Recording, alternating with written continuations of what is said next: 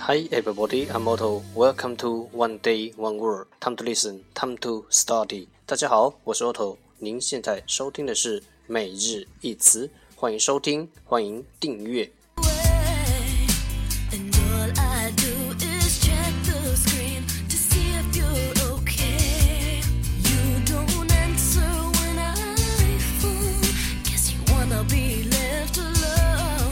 让学习英语融入生活，在途中爱上你自己。I'm sorry, I'm so sorry. 节目内容会更新于每日十五分钟英语微信公众号、新浪微博、百度贴吧，在国外社交网络 Facebook、推特，我们的名字叫每日十五分钟英语。更多精彩互动尽在每日十五分钟英语微信群，等你来加入我们哦。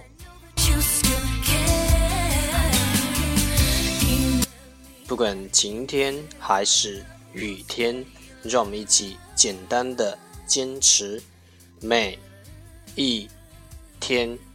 In my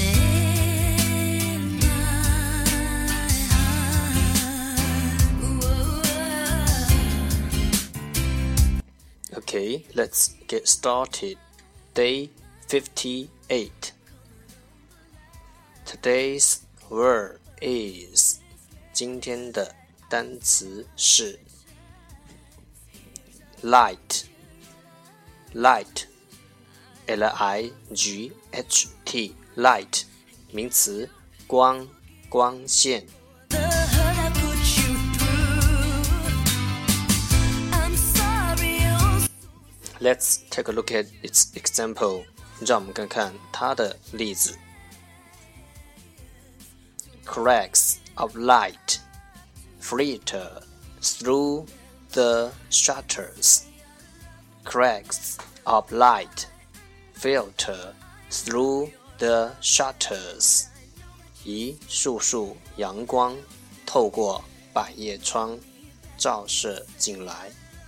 cracks of light filter through the shutters.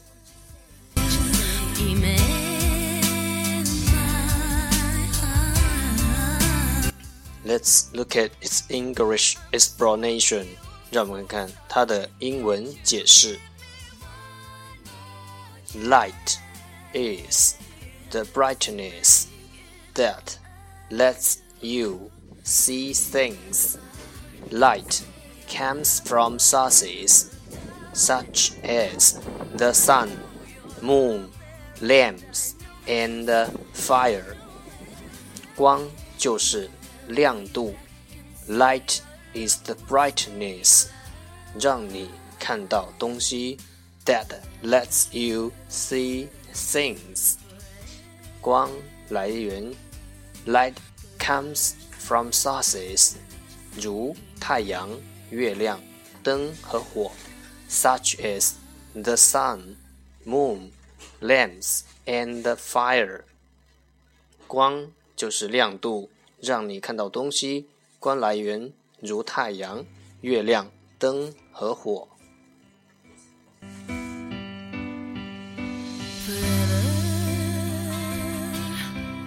Let's take a look at its example again. 让我们再看看它的例子。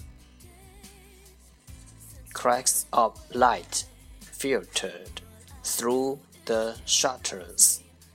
一束束阳光透过百叶窗照射进来。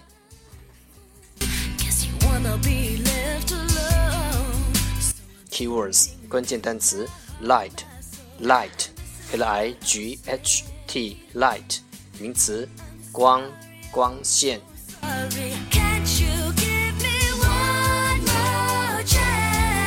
That's all for today。这就是今天的每日一词。欢迎点赞，欢迎评论，欢迎分享，欢迎和我一起用手机学英语，一起进步。See you tomorrow，明天见，拜拜。